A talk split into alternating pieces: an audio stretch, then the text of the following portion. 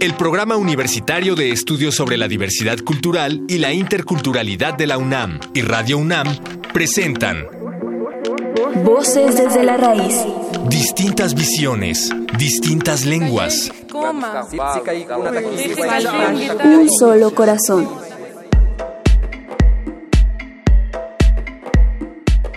En el marco del octavo Festival de Poesía Las Lenguas de América Carlos Montemayor, celebrado el 11 de octubre de 2018, David Huerta, poeta en lengua española, entrevista a Humberto Acabal, poeta en lengua maya.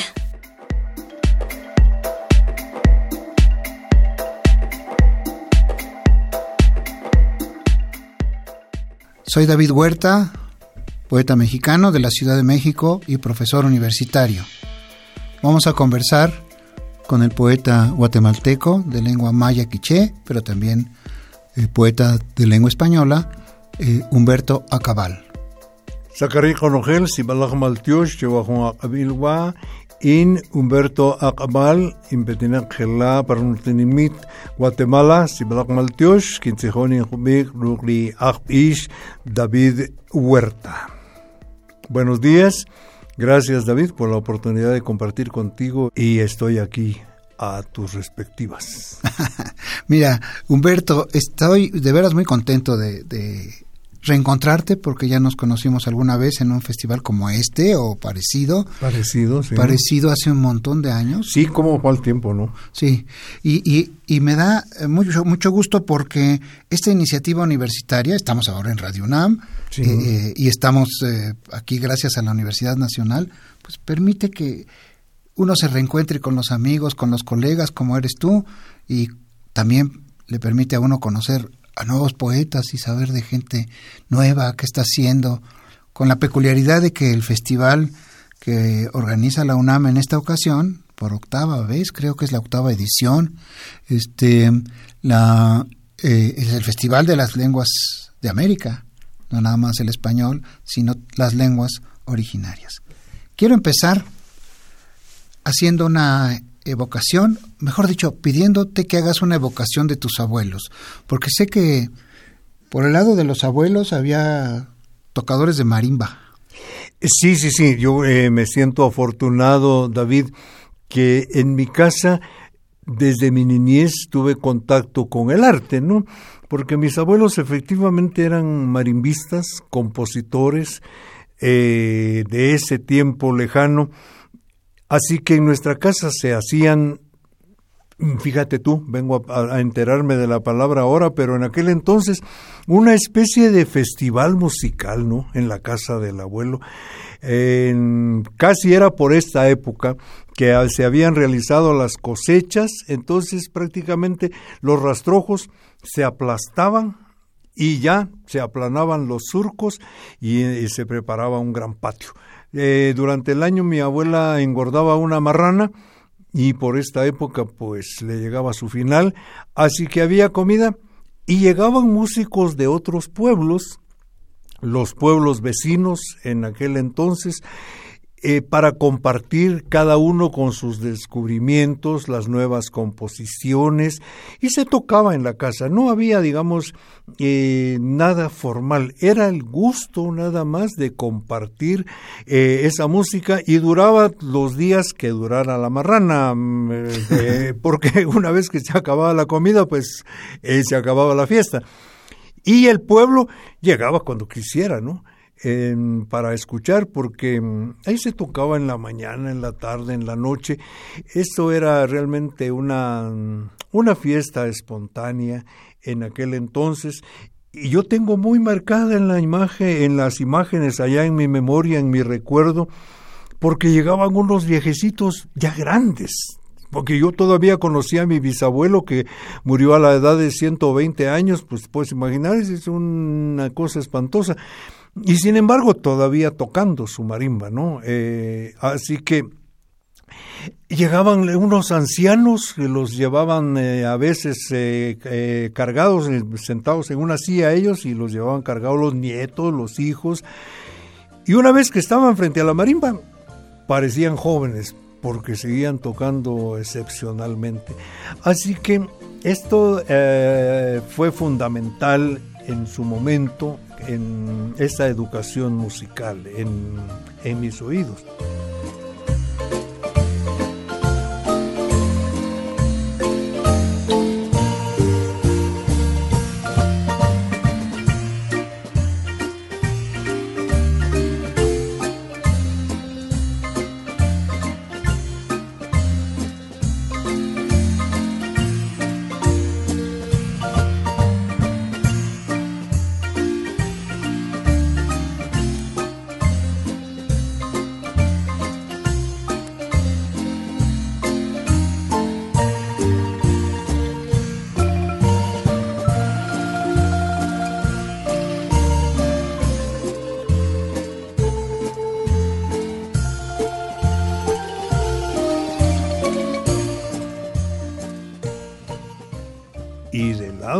Madre, pues también yo fui muy afortunado porque mis abuelas y mis bisabuelas pues eran contadoras de cuento de la tradición oral.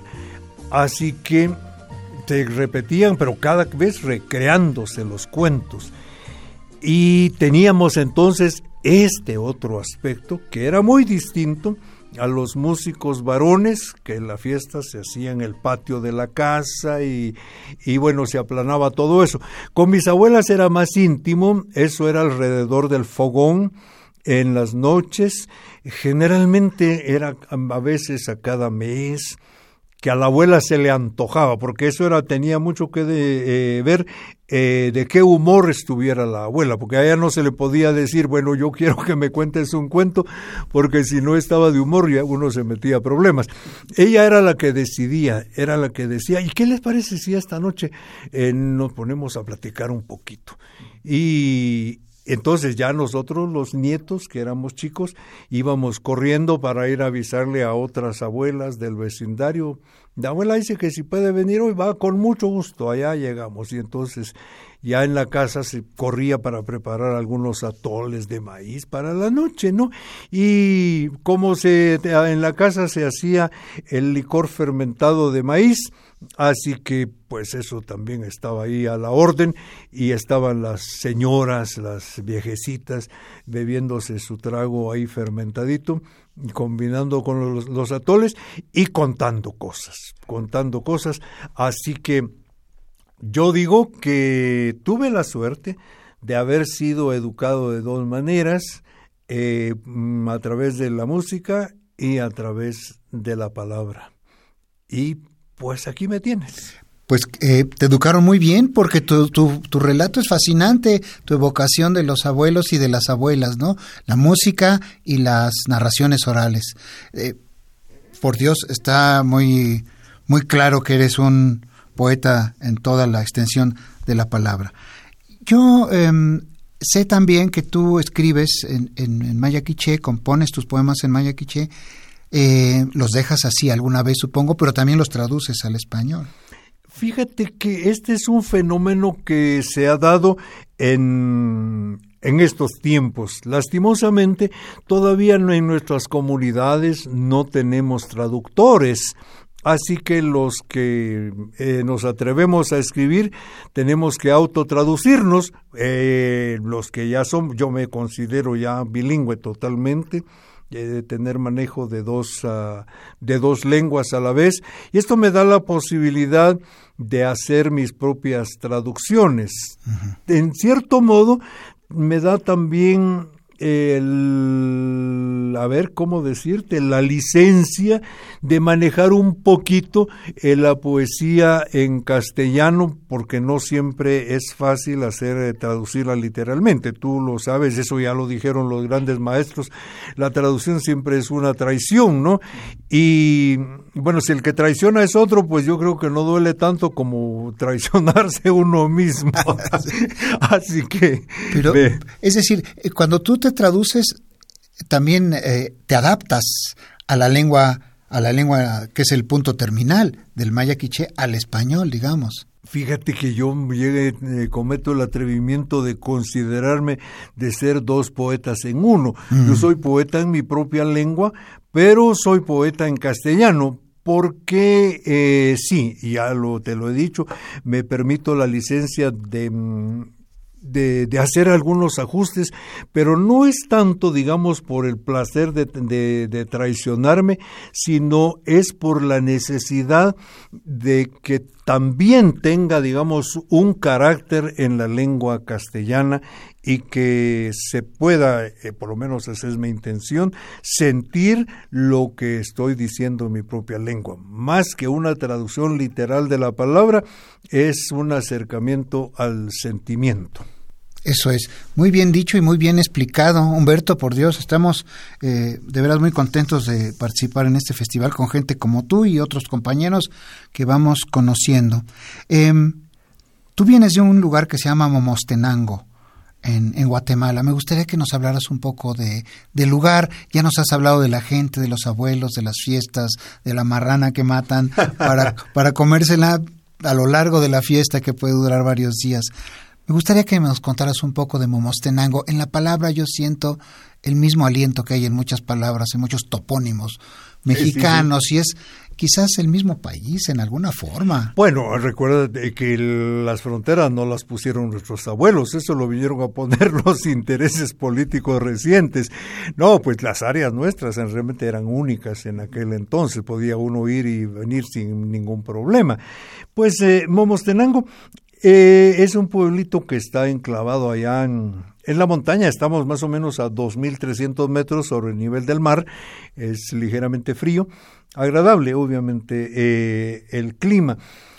Tal vez dos cosas eh, que se sabe muy poco, y esto te lo cuento a ti ahora que me preguntas acerca de mi pueblo, es que siempre nos hemos regido por tres calendarios. Nosotros nunca hemos dejado de usar el calendario lunar de raíces mayas, nunca hemos dejado de usar el calendario solar y aparte que usamos el gregoriano para efectos de comunicación con, con el mundo, ¿no? Eh, pero esos calendarios eh, antiguos que nos heredaron nuestros antepasados tienen mucha fuerza, mucha arraigambre. ¿Sabes? Yo creo, espero no estar diciendo un disparate, que somos la única cultura en el mundo que tiene un calendario femenino, el calendario de la mujer, y está el calendario masculino. El calendario femenino es el calendario lunar, que es el más importante que se celebra en mi pueblo. Cada vez que llega el día de cambio, eh, que se llama Washakib que se traduce como ocho mono, el día del ocho mono es una fiesta impresionante. Nos reunimos cerca de unas 15 mil personas para festejar este el año nuevo, ¿no?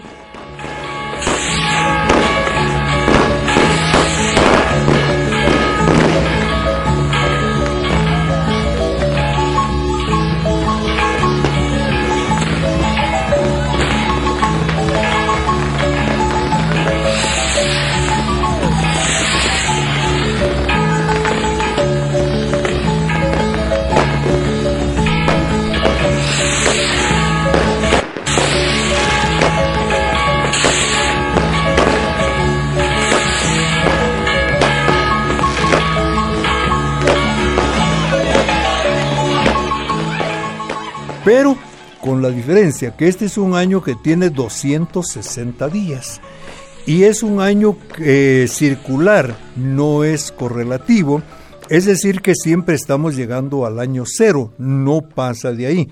Y eso tiene una explicación porque es el calendario de la mujer, 260, 260 días equivalen a los nueve meses lunares, que es el periodo de gestación por, eh, que atraviesa toda mujer que llega a ser madre. De modo que cada 260 días siempre comienza la vida. Y de ahí que entonces no puede ser correlativo, ¿no? Porque siempre hay un nacimiento, siempre hay un nacimiento. Eh, luego, el calendario solar es el de 365 días. Ya recuerda que lo dicen los grandes eh, investigadores del mundo, que fue tan exacto para la época en su tiempo en el que fue eh, descubierto por nuestros ancestros, pues nosotros lo seguimos festejando, solo que este no comienza con el 1 de enero del gregoriano, sino el nuestro comienza el 21 de febrero y tiene una duración de 365 días, que cada 52 años eh, se vuelve a nivelar porque no tenemos bisiesto ni común.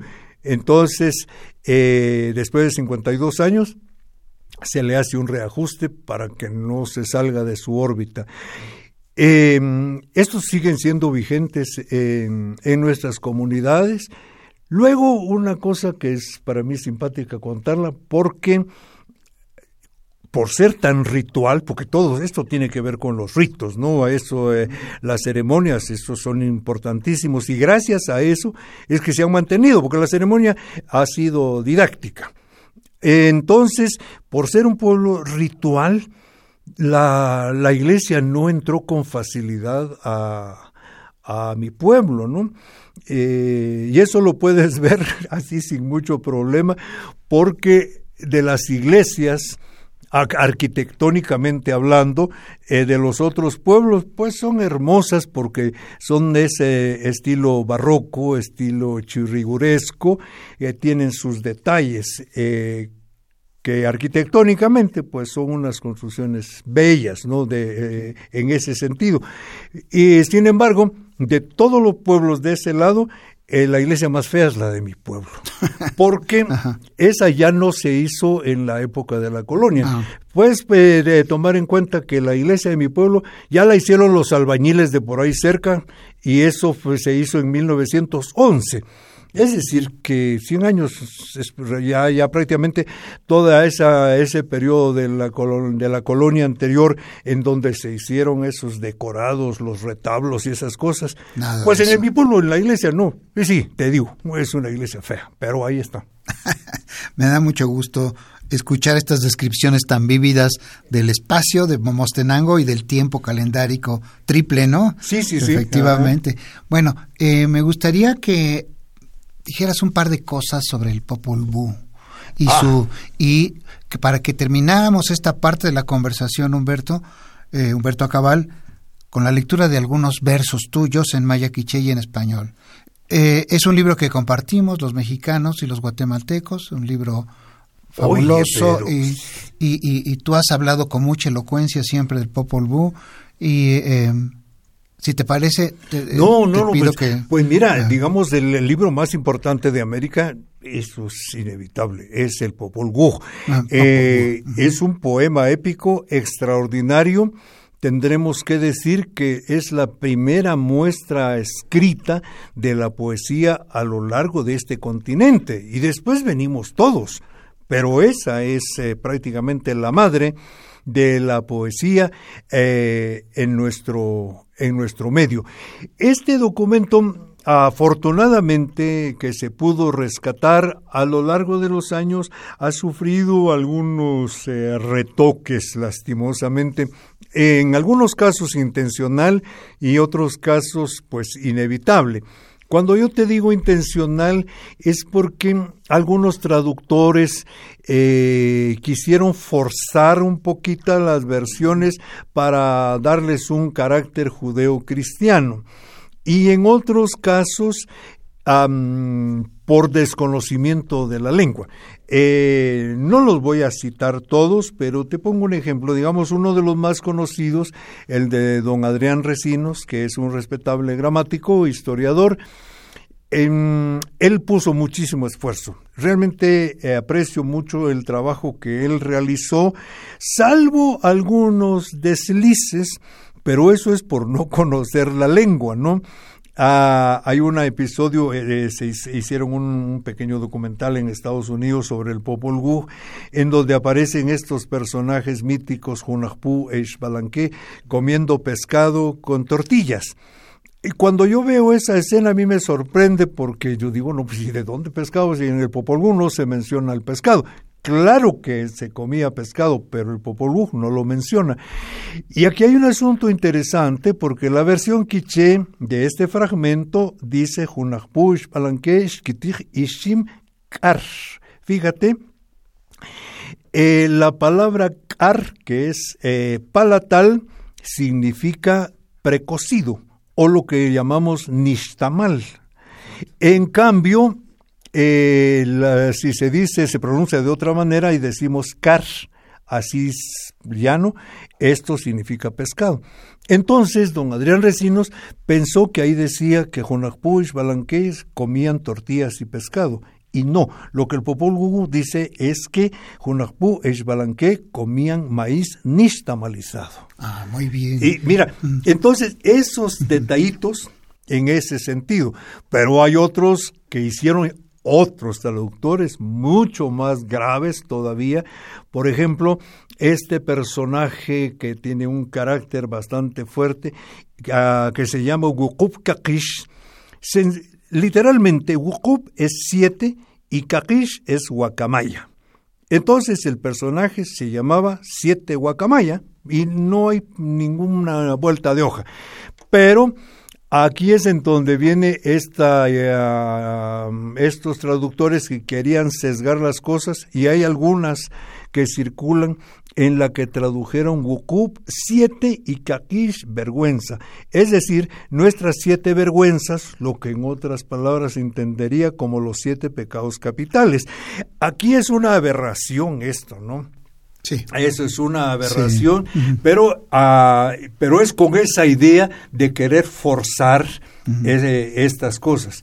Bueno, pues eh, después de haber leído todos estos eh, deslices que, que cometieron los traductores que intentaron pues acercarse a nuestro documento, ya con otro amigo fallecido, el doctor Sam Kolop, hablante de Quiché, igual que tu servidor, decidimos hacer ya una traducción literal del Popol Vuh eh, para quitarle todas esas uh, esos topes con los que habían incurrido otros y dejar ya una traducción al castellano para todo aquel que se interese en este documento eh, con el sabor y la misma idea anterior. Fue un trabajo bastante difícil porque el original que se encuentra, ese manuscrito que está en la Universidad de Newberry, eso está escrito en quiché clásico, que es un quiché que ya no hablamos en la actualidad.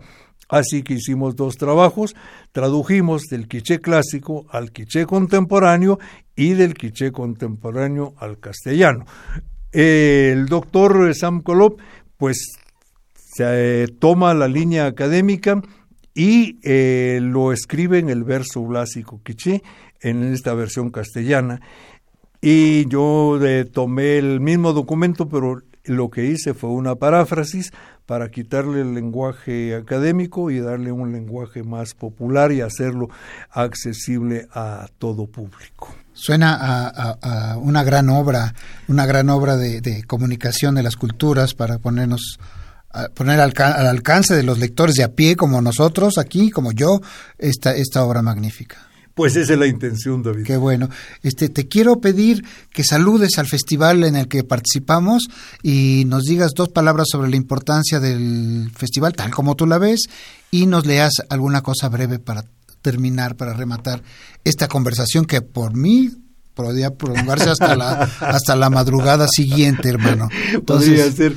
No, pues mira, ¿sabes qué es el, eh, Carlos Montemayor fue un visionario, ¿no?